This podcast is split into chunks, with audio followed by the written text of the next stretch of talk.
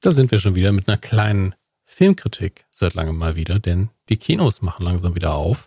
Auch, und das muss an der Stelle gesagt sein, äh, wenn ich diesen Film nicht im Kino gesehen habe und vermutlich auch nicht sehen werde, es handelt sich um Black Widow. Drei Veröffentlichungstermine hat es gedauert, jetzt ist er endlich da. Ähm, und wenn ihr den Schritt ins Kino wagt, was mich freuen würde, weil damit es den Kinos wieder besser geht und gleichzeitig ähm, verstehe ich jeden, der sagt, es ist mir noch zu früh, ich gehe das Risiko nicht ein, dann bleibt zu Hause. Ähm, aber ihr könnt euch für einen schlechteren Film entscheiden, um nach fast zwei Jahren ohne Kinosaal wieder ins Kino zu gehen. Ähm, denn Black Widow ist unterm Strich ein Marvel-Blockbuster. Und er liefert in der Hinsicht, was das Spektakel angeht, was die Produktion angeht, was die Optik angeht, die Musik, die Action, alles ab, was ihr erwartet. Also es ist von vorne bis hinten eine durchgeölte Maschine mittlerweile und äh, klar kann man sagen, ja, mehr vom Gleichen. Das nicht unbedingt. Hier sind auch ein paar neue Dinge dabei und darauf gehe ich dann auch noch ein. Aber grundsätzlich, wenn man Blockbuster-Kino vermisst hat, das ist ein nahezu perfekter Blockbuster-Film, wie man ihn mittlerweile von Marvel gewohnt ist. Ähm, er hat Humor, hat Action, Spaß, ähm, menschliche Momente. Es ist einfach, es ist einfach ein guter Blockbuster. Punkt. Ähm, was ihn unterscheidet, ist natürlich die weibliche Besetzung. Ich glaube auch, ich bin jetzt nicht komplett irre und das kontrollieren wir dann natürlich parallel im Hintergrund, wie sich das für mich gehört. Ähm, auch hinter der Kamera und nicht nur davor. Schauen wir schnell nach, denn so viel Zeit muss sein, wenn wir das schon für den relativ ausführlichen ähm, Artikel, den es natürlich auf netasse.de gibt, nicht gemacht haben, denn das hier soll ja ergänzend sein und nicht inhaltlich gleichwertig. Ähm, richtig, Kate Shortland hat Regie geführt. Gucken wir ganz kurz, was die Dame sonst noch gemacht hat. Smith, Berlin Syndrome, Lore, The Silent Somersault, Bad Cop, Bad Cop, Flower Panther Pause, Joy. Nichts davon kenne ich. Heißt nicht, dass die Frau schlecht ist, denn das, was ich hier gesehen habe, ist mehr als eine solide Arbeit. Das ist ein schöner, richtig schöner Action-Blockbuster geworden. Aber das habe ich jetzt schon mehrfach gesagt. Kommen wir zu dem, was sonst anders ist. Es ist ein Film komplett über Frauen auch. Ja. Wir haben in der Hauptrolle natürlich endlich in ihrem eigenen Solofilm Natascha Rom Romanov. Romanov? Ah, mein russischer Akzent fehlt. Ähm, und wir kriegen eine Zusammenfassung ihrer Origin Story. Wir kriegen sie nicht erzählt, denn der Film, also nicht in der Gegenwart, denn der Film spielt zu 99 Prozent direkt nach Captain America Civil War. Ist eigentlich eine Fortsetzung. Es ist eigentlich kein Prequel. Deswegen heißt die Kritik auch das äh, Fortsetzungsprequel. Oder die Prequel-Fortsetzung? Ich glaube, Fortsetzungsprequel habe ich es genannt. Genau. Ähm, und wenn ihr alle Filme im MCU nochmal gucken wollt, ist das eine von denen, wo ich dazu anraten würde, guckt den einfach nach Captain America Civil War und geht dann direkt in Infinity War über, ähm, wenn da nicht noch irgendwie ein Ant-Man dazwischen gerutscht ist. Aber ich glaube, der kam danach, also der zweite. Ähm, da sich einfach die Geschichten wirklich äh, eine Staffelübergabe liefern. Äh, nach Civil War spielt direkt gefühlt Black Widow. Ich glaube sogar, äh, wirklich nach der letzten Szene könnte man, wird man so ein bisschen in die Irre geführt, als wäre es direkt nach der letzten Szene, glaube ich. Ähm, und äh, am Ende, es ist wirklich fast so eine Staffelübergabe wie am Ende von Rogue One zu Episode 4. Und äh, nur, dass es hier viel eleganter wirkt, weil da nicht irgendwie Dekaden an Filmgeschichte dazwischen liegen und es nie gedacht war, dass es angeschlossen wird. Also Marvel kriegt das hier wieder sehr gut hin, einiges zu klären. Man füttert auch aus, ohne zu übererklären. Ich finde, die solideste Kritik zum Beispiel an Star, an Solo A Star Wars Story ist, um den Vergleich wiederzubringen, dass man hier bemüht, jedes Mysterium, das sich um Han Solo, seine Freundschaft zu Chewbacca und den Millennium Falcon gerankt hat, zu erklären und auszufüllen mit dann existierenden Fakten, anstatt sie so als mysteriöse Legende und äh, fallen gelassene ähm, Bemerkung stehen zu lassen. Es gibt diese ganz bekannte Bemerkung, also unter, unter den Hardcore-Fans, wie zum Beispiel der liebe ähm, Steve vom Krempelcast und von Trailerschnack, äh, also er liebt das, glaube ich, genauso sehr wie ich. Dieser Moment im ersten Avengers-Film zwischen Black Widow und Hawkeye, wenn sie sagt, das ist genau wie in Budapest, und er sagt, wir erinnern uns da sehr unterschiedlich dran. Wir haben eine ganz unterschiedliche Erinnerung. Ähm, und man in dem Moment einfach merkt, okay, die beiden kennen sich gut, die haben zusammengearbeitet, die haben eine bestimmte Art und Weise, wie sie miteinander sprechen. Das sind Kollegen. Und vielleicht sogar gute Freunde, wie wir später dann erfahren. Und das ist so eine typische Bemerkung, wie äh, der Millennium Falke hat den Castle Run in so und so viel Parsec gemacht. Wenn man das genau erklärt und zeigt und erläutert, kann das natürlich cool sein und ich fand es in Solo auch ganz cool, aber dieser Hang dazu, das bei allem zu machen, führt dazu, dass ähm, das Rätselhafte und Mysteriöse von Figuren so ein bisschen ausbleibt. Denn das, was wir nicht gezeigt bekommen, was in unserem Kopf stattfindet, ist immer ein bisschen cooler und ein bisschen besser und es ist ja auch flexibler und wir können weiter mutmaßen und uns das einfallen lassen. Das ist der Bereich von Fanfiction eigentlich. Und ähm, bei Black Widow haben sie es recht gut gemacht, indem sie es zwar tun, also genau diese Anekdote zum Beispiel nochmal erwähnen, aber sie zeigen nicht, was passiert ist. Gleichzeitig kriegen wir auch nicht komplett die Ausbildung zur Assassine gezeigt. An der Stelle sollte, sollte ich vielleicht sagen, Negativ-Spoiler. Also ich sage euch das, was ihr nicht seht in dem Film. Denn ich finde, man kann in diesem Film nicht so krass spoilern. Es gibt eigentlich nicht, keine so überragende Sache, die passiert. Ähm, außer in dem Bereich, in dem der Film schon wieder vorbei ist. Deswegen ist das der einzige Spoiler, den ich euch gebe, in dem was gezeigt wird, nämlich ähm, es gibt eine After-Credit-Szene. Punkt. Die gibt es. Ja, und ich finde sie toll, aber mehr sage ich euch nicht. Aber ihr habt damit die Info, wenn ihr ins Kino geht, bleibt sitzen. Ähm, der Hintergrund von Black Widow wird aber schön emotional aufgebaut. Es wird sehr viel angedeutet und ähm, ausgelassen, indem man einfach äh, dem Zuschauer überlässt, die logischen Lücken zu füllen. Das kommt einem währenddessen gar nicht so vor, aber wenn ihr später darüber nachdenkt, werdet ihr merken, was ihr alles nicht gesehen habt.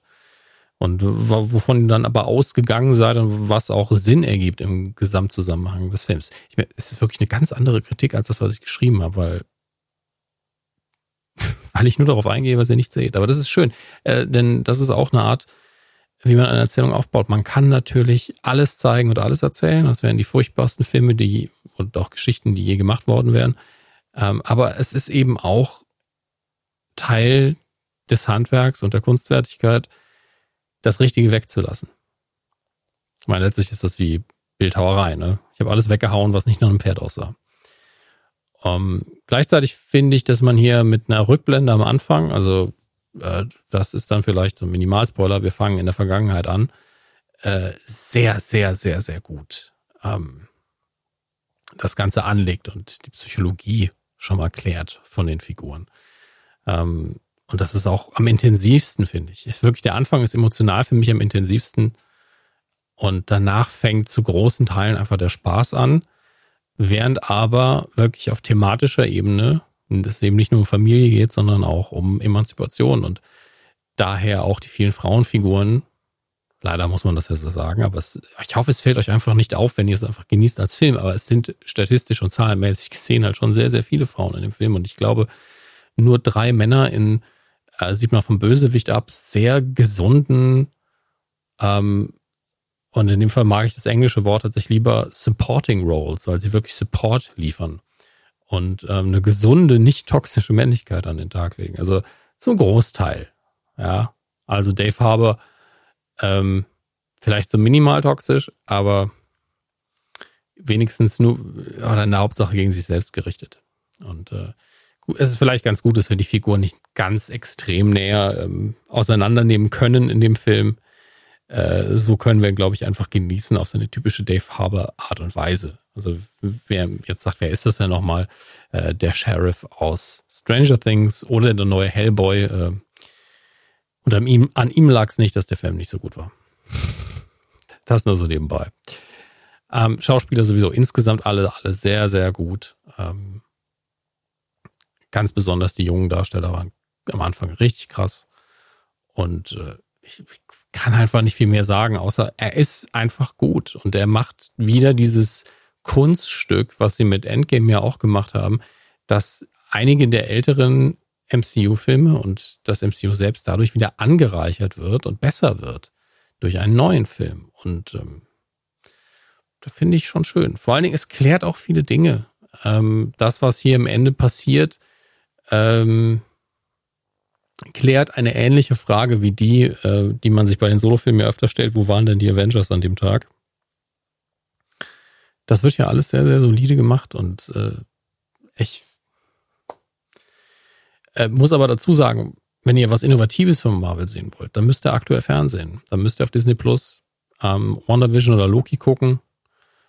Loki, äh, ganz kurz nochmal zwei Sätze gesagt dazu jetzt, nachdem jetzt die fünfte Folge lief, war es ein Brett. Ähm, da wirklich, und da werden wir jetzt in der Anytime Late Night demnächst nochmal länger drüber sprechen.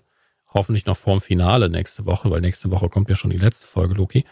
Ähm, eigentlich macht man hier mit Loki das, was auch zum Beispiel DC im Fernsehen macht und was viele Sci-Fi und Comic-Filme äh, und Serien machen, nämlich totalen Quatsch, total überdrehtes Zeug mit alternativen Universen und alternativen Zeitlinien und, und Kämpfen am Ende der Zeit und es ist sehr viel Doctor Who übrigens. Es ist auch, jemand hat äh, getwittert, es ist Doctor Who für Leute, die kein Doctor Who gesehen haben.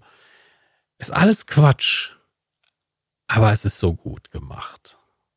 Es ist so, so gut gemacht, ähm, dass es einfach ein Heidenspaß ist. Und ähm, das kann man im Fernsehen vielleicht eher machen, hat man ein bisschen mehr kreative Freiheit als im Kino, aber da wird das, glaube ich, jetzt auch langsam anlaufen.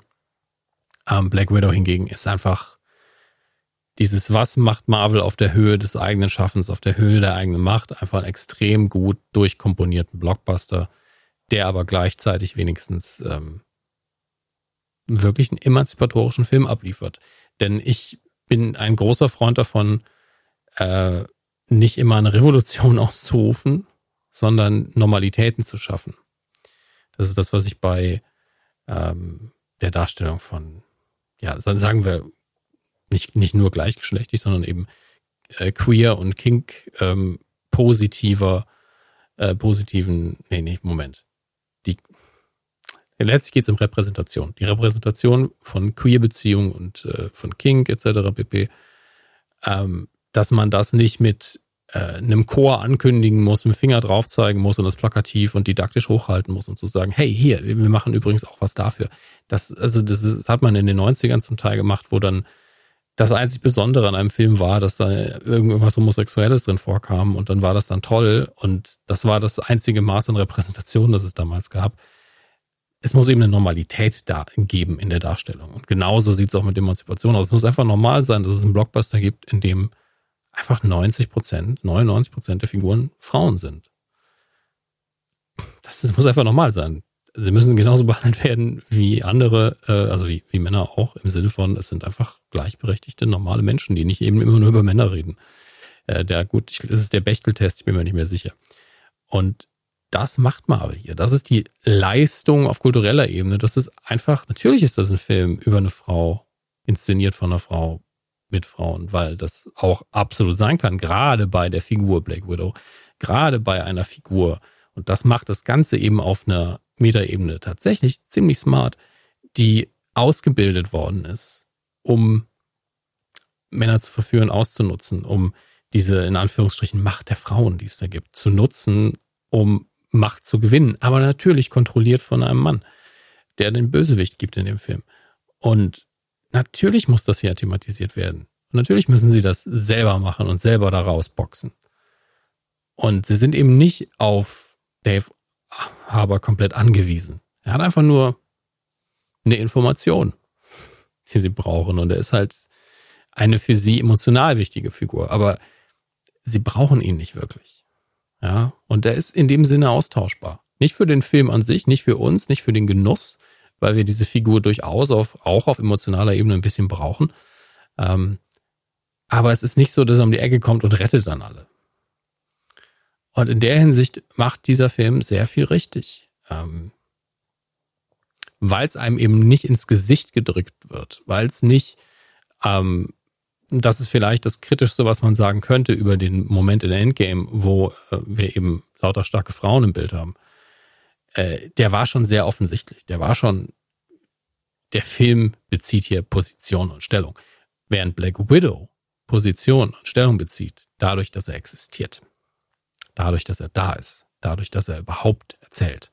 Und nicht dadurch, dass es eine Szene gibt, wo alle sagen, Hashtag Frauen und Frauen sind toll. Was sie sind, ganz ohne Frage.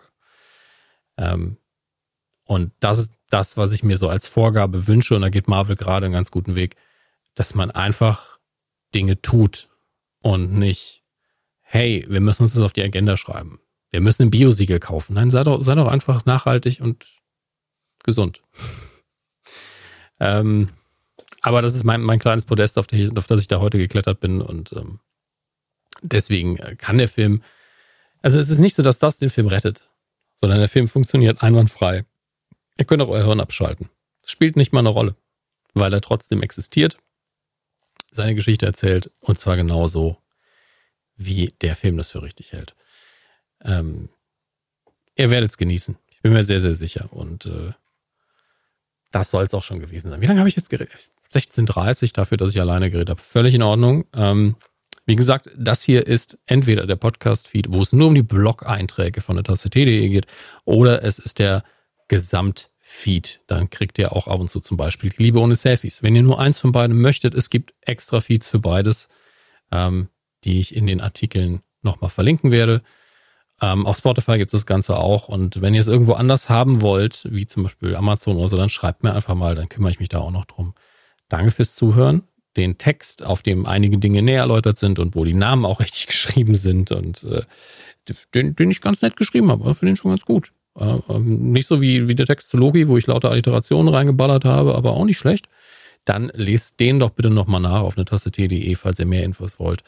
Ähm, wie gesagt, ich finde es schön, dass sich das immer so ein bisschen ergänzt, denn beim Reden merke ich dann doch immer wieder noch ein, zwei andere Dinge, die mir beim Schreiben nicht aufgefallen sind.